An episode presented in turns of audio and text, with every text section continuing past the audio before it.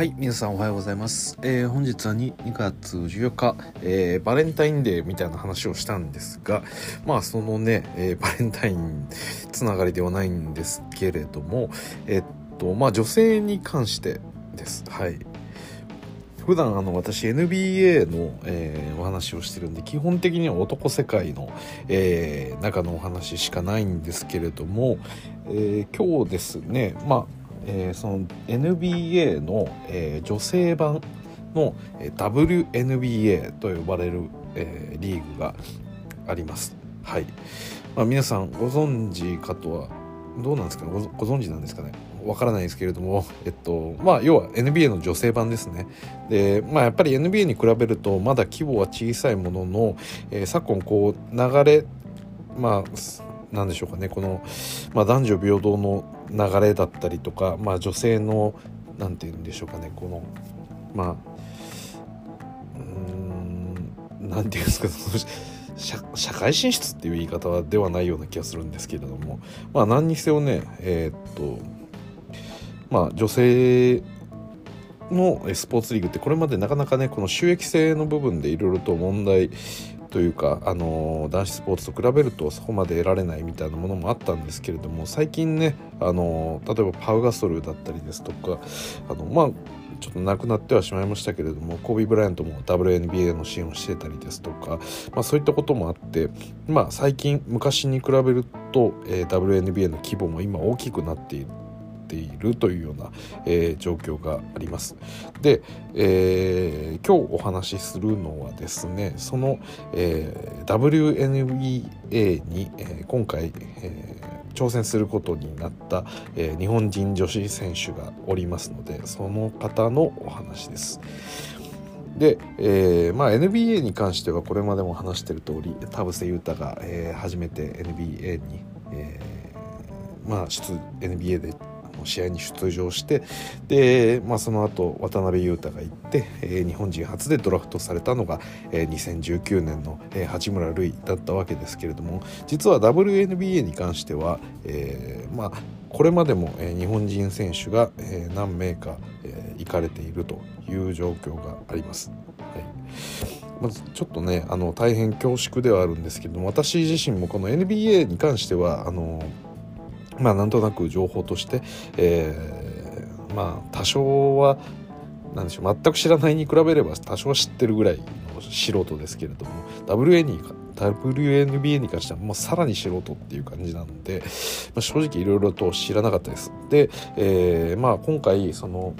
WNBA に挑戦することになったのが、えーまあ、東京オリンピック、えーバスケット女子、えーまあ、皆さん試合見られたかと思います私も、ね、結構配信の中でこう取り上げてお話をしていたんですけれども、えその中でも、えかなりこう活躍していた、えポイントガードの町田選手ですね町田瑠唯選手が、えこの度、えー WNBA に挑戦することになったと。はいおめでとうございます。で、えーまあそれにあたってですねあの私全く知らなかったもんですからあの、まあ、WNBA のことを全く知らないもんですから多少調べたんでまあ皆さんにも、まあ、本当に本当の基本情報なんですけれども、えーまあ、せっかくなんでね、まあ、この NBA の関連ということで、あのまあ、もし、えーご興味機会があれば、まあ、見ていただければということで、えーちょっと紹介したいと思います。まあ、私自身も調べながら、えーご案内する形形にはなります。はいでまずですね、まあ、これまでの日本人選手と WNBA との、えーまあ、その関係性みたいなところで言うと初めて、えー WNBA に行ったのは、えーダブルリーグ、まあ、日本の女子リーグですねの方で4年連続得点に輝いた、えーこれは萩原美希子さんっていうんですかね、はい、ちょっとこれが萩原じゃなかったら非常に申し訳ないのでちょっと調べます。すいません。読み方萩原でなってますよね。はい萩原さん。現在はもう、えー51歳になって、まあ、もう現役も退いていらっしゃる方なんですけれども、えー彼女が初めて、えーこの WNBA に挑戦したプレイヤーであると。そして、えーバス日本女子バスケ界のレジェンド大神さん大神優子様がいらっしゃってそして、えー WNBA のオールルーキーチームを獲得した、え、渡嘉敷ラムさん。これが、えー、まあ、今も現役ですけれども、まあ、怪我があって東京オリンピックも出られるかっていうような、まあ、大本命だったんですけれども、えー、支援する出場することができなかった、ま、渡嘉敷さんに関しては私も名前を聞いたことはあったぐらいなんですね。本当にちょっと申し訳ないんですけど。でまあその3人が先人たちがいてそして今回、えー、新たに、町田瑠唯選手が、えー、この挑戦することになったというお話です。はい、で NBA と比べてもいくつか、あのー、まあ、違うところがあったりもして、えっと、例えばなんですけれどもそうですね、えーまあ、WNBA に関しては、えー、期間としてはこれが、えー、っと5月から9月の4ヶ月間の間に、えー、試合を行うというスケジュールです。はい、ちょっと改めて確認しておこう。間違ってたらあれなんで。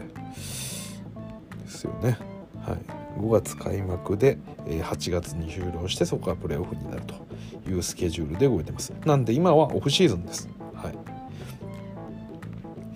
であのー、まあ、過去にこの渡嘉敷選手もそうだったらしいんですけれども、まあ、このダブルリーグの方のシーズンと、えー、この WNBA のシーズンっていうのに、まあ、若干のギャップがあるんで、まあ、両方にチャレンジしてるっていうような、まあ、そういうことも可能みたいです。でえー、っとですね一応、えー、この WNBA のリーグは12チームありますと。でイースタンウエスタン、まあ、半々分かれまして6チームごとの、えーま、カンファレンスに分かれていると。まあ、NBA だとこれが30チームで、えー、1515の、えー、で半分に分かれているって感じですよね。で、えーまあ、シーズンとしてどんな流れなのかっていうお話なんですが、えーとまあ、先ほど言った通り5月から、えーまあ、各チーム34試合を行って、えー、8月まで、えー、レギュラーシーズンを過ごすと。そしてその後、えー、各カンファレンス両カンファレンスから上位の4チームが、えー、プレーオフに行くと。でまあここからはまあ基本一緒ですよね。えー、1位のチーム対4位のチームそして2位のチーム対3位のチームということで、えーまあ、カンファレンスの1回戦を戦って、えー、そして2回戦で、えー、カンファレンスファイナル2位になると。でただあの勝ち上がりとしても、えーまあ、NBA の場合だと4戦先勝ということで、まあ、先に4戦4勝取った方が、えー、勝ち上がる形ですが、えー、この WNBA ではカンファレンスファイナルの場合は2戦先勝です。なので、えー、まあ多くて、えー、ゲーム3になるってことですね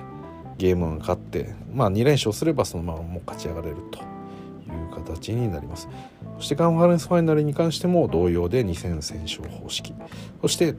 N、WNBA ファイナルこれはイースタンカンファレンスとウエスタンカンファレンスの勝ち上がったこの2チームが戦うわけですけれどもここは先に3勝したチームが優勝するということになるので最大ゲーム5までいくっていうことですね。という形で、えー、シーズンの流れとしては行われると。で今回、えー、この、えー、町田瑠唯選手が、まあ、挑戦することになったのがワシントン・ミスティクス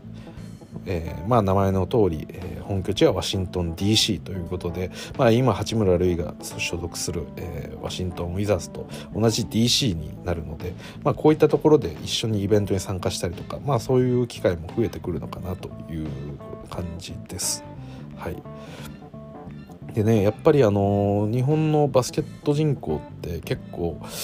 意外といてまあ皆さんね私はやってないんですけども部活でやられてた方も多いと思いますし特にねあの女子スポーツにおいても確かバレーボール、えー、バドミントンバスケットとかぐらい、えー、スポーツとしてはまあ上位の3位ぐらいに入るぐらい、えー、まあ人気があるスポーツになってると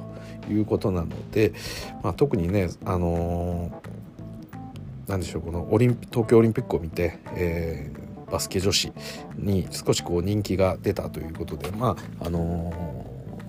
ー、この町田瑠唯選手もね私もこの東京オリンピックを通じて、えー、知った一人なんで、まあ、ここからね興味を持って、えー、見るような方も増えるんじゃないかなと思います。はい。で一応今の時点ではえー、っとちょっとお待ちくださいね。とっとととと。もともと所属していたのが、えー、ダブルリーグの富士通レッドウェーブという、えー、社会人チームですよね。に、えー、所属していたんですけれども、えー、これが今回、えー、この富士通から、えー、リリースして、えー、まあこの来年ですね。来年じゃないですね。今年の5月から9月にかけて WNBA のシーズンに出ると。でその後は、えー、終了後は帰国して再び富士通のメンバーとしてプレーするっていうことはすでに発表されてるんであのー、まあ契約としては単年契約っていう形になるんですかね。で大体給料どこかで見たんです。けどまあ年間600万円ぐらいだった気がしますね。600から700万円ぐらいだったと思います。はい。まあ、そういった形で、えー、今回町田選手が行くことになったので、まあ、ちょっとねせっかくなんで試合なんかも見てみたいなと思ってるんですけれども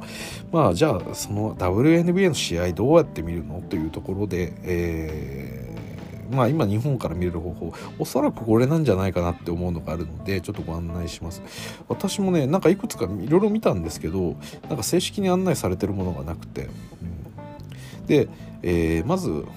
公式ですね。WNBA の、えー、公式サイトに飛んだら、まあ、普通にリーグパスに、えー、契約できそうな感じでした。でこれが年間17ドルなんで、うん、まあ非常に安いですよね。まあ大体、まあ、2000円弱ぐらいですかね。になるという形なので、まあ、NBA だとその10倍大体年間2万円ぐらいの費用。まあちょっと今値引きになったんですかね。まあ、何にせよね1万数千円するものが、まあ、年間2000円ぐらいで見る見れるっていうことであれば、まあ、お得ですよね。これがリーグパスですと。であとあのチームパスだったりとかえー、まあ、ゲーム単位で購入してみるような形式もこの NBA WNBA.com の公式からは、えー、選択することができるので、まあ、本当にチームをねこのワシントン DC の、えー、このミスティックスだけにこう限定するようであればよりこう安価に見ることがおそらくできるんじゃないかなと思います。ちょっと見てみましょうか。いくらだったかな。えー、っと。契約。えー、っと。リーグパスチケット。チケットじゃないですね。リーグパスですかね。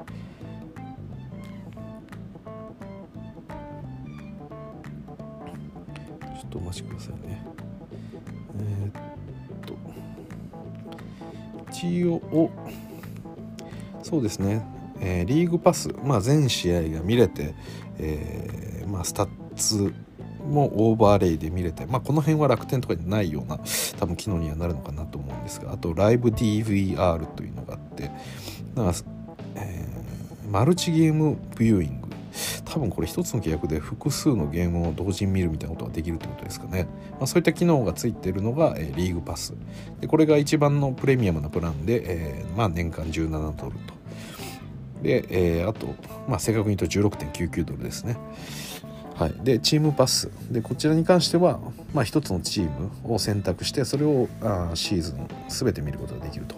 でこれに関しても、えー、スタッツのオーバーレイ。まあ基本的には一緒ですね。先ほどお伝えした、えー、マルチゲームビューイングっていう多分複数ゲームを同時に見るみたいなことが、まあ、できないっていうだけでスタッツも見れますしこのライブ DVR というものもありますし、まあ、全試合を、えー、オンデマンドで見ることができると。これで、えー、9.99ドル10ドルですね。だから1円年間1000円ぐらいでまあ、年間1000円って言っても5月から9月までの、えー、4ヶ月間にはなるんで、うん、まあでもね、えー、町田選手がしっかりと試合に出るというのであれば、まあ、1000円払ってそれで試合を、まあ、34試合見れるっていうことででプレーオフにも行けるのであれば、まあ、さらにね何試合になるか分かりませんが、まあ、35、6試合とか見れるっていうことなら、えー、まあ安いんじゃないかなと思いますね。でシングルゲームパスこれは多分ねあのゲーム1つ選択して、えー、この試合を見る権利だけ、えー、契約するっていう感じでこれだと、え、2ドルですね200円ぐらいであればまあチームパス契約してみるっていうのはちょっと面白いかもしれないですね。なんかねこれ普通これ NBA とかの場合だと、えー、このリーグパスを NBA.com 公式から、えやろうとしても楽天のページにこれ飛ばされるんですよねで楽天まあ日本においては楽天が独占契約取ってるんで、まあ、その IP 情報とかから、え日本からのアクセスだよっていうことで楽天ページに飛ばされるわけですけれども WNBA に関してはそういったなんでしょうリダイレクトが行われないまあ他のページに飛ばされないんで、まあ、多分これ公式をそのまま契約できるっていうことなんでしょうね。であと他なんか Amazon プライムアマゾンもなんか今年去年の5月ぐらいに契約したっていうことでアマゾンプライムでも見れたりするんじゃないかみたいな話があって本当かよと思って私なんかいろいろ見てたんですけれどもなんかどうやら見れなさそうな感じがしてます。はい。なんかねちょっと見たんですけれどもちょっと少なくともこのスマホとかからでは全然見ることができなさそうだったんで、えー、ちょっとねどうなんでしょう。なんかアプリとかにあるんですかね。ちょっとアプリストアで見てみますか、まあ、事前に準備しておけっていうところだと思うんですけど。まあもしこれでねあの見れるようであればすごくいいですけどね。一応まあ私が見る限りでは、えー、普通の iPhone だったり、えー、iPad の、えー Amazon プライムの情報からでは、え少なくとも見ることができなかったんで、うん、そうですね。WNBA もアプリで配信されてるとかっていうこともないですね。だからアメリカ本国ではどうかは知らないですが少なくとも日本のこの Amazon プライムのサービスにおいては WNBA 多分見れないですね。通に検索も一応もう一回しておきますが多分これは入れなさそうです。で一応なんか Facebook とか Twitter とかでなんかたまに無料配信みたいなんで何試合かこう出してたりするらしいんでまあそういうものを何でしょう取捨選択できるわけではないですけどまあ一応見ようには見れるというようなとこもあるそうです、まあ、一応ねなんか YouTube チャンネルとかがあってなんか試合がいくつか上がってたりもしたんでまあ選択はできないですけれどもそういう見方もあると、はい、ただあのまあ、しっかりとねこの町田選手を見たいっていうことであればおそらくこの公式の WNBA.com に契約して、えー、まあ、チームパスなりリーグパスなりを、えー、契約していただくっていうのが多分、えー、一番正式な方法なのかなと思います。といった感じで、えー、もう本当にねこの NBA 私は普段見てますけれども、まあ、WNBA の方にも、えー、新たにこの選手が日本人選手がやってきたということで、まあ、本当にねこのワシントン DC は今旅行に、まあ、5月ぐらいのシーズンで5月で行ってもそうか NBA のシーズンと重なるところはそうかちょっと時期的に難しいのか。ですね。まあただねあのまあこの5月9月とかのタイミングで行ったらまあ実際そこでねあの見られる見ることはできますしまた多分あの人によってはねもう私のこの配信もなんかアメリカから見てくれてる人とかもなんかいらっしゃるみたいなんでまあもしねあの今ワシントン DC に住んでますっていうことであればあのぜひこの一度ね、えー、町田瑠唯選手の試合を見に行っていただけるといいんじゃないかなと思います。はい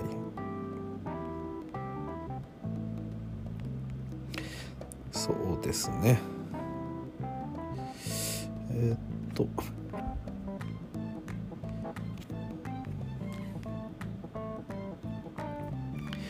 まあ比較的ねこのワシントン DC はあの日本人も多いエリアにはなってるんで、うん、皆さんも結構楽しんで、えー、いただけるんじゃないかなと思いますね。うんそうか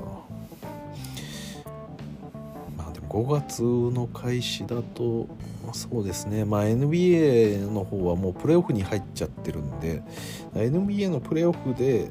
例えばこのウィザーズが出場して八村が試合に出るみたいなタイミングでしかも WNBA も開幕してるみたいな時であれば、まあ、両方の類を見ることができますけれども、うん、まあちょっとウィザーズがプレーオフに行けるかっていう話とこれ5月開始なんで一応プレーオフ自体がね今年は4月の、えー、いつですか17とかですかね。に始まるんでまあねあの早い段階で負けてしまうと5月にも満たないで、終わってしまうこともあるんで、はい。まあ、そう考えると基本的にはどっちかしか見れないような 感じにはなりそうですね。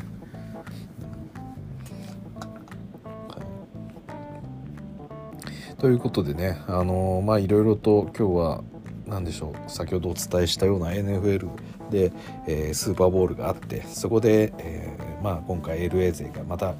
えー、一つ優勝を勝ち取りましたみたいなそんなお祝いムードのお話をしましたけれどもまあそれとは全く別でね、えこの日本人選手、え町田瑠唯選手が、ね、え今回 WNBA にもチャレンジすることになったということでうん。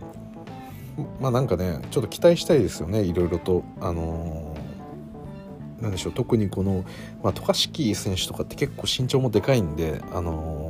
なんでしょう他の日本人選手にとってなかなかこう、あの、イメージしづらい部分あったりもするかもしれないんですけれどもまあ彼女の場合だとね、えー、身長も結構低い中で世界に通用するっていうようなところを見せられるんでまあ実際ね結果がどうなるとかっていうのは置いといてこのチャレンジするっていうことができるっていうのが分かるだけでも、えー、非常に素晴らしいですよね。はい、ということで、えー、皆さんここまでお聴きいただきどうもありがとうございました。それじゃまた。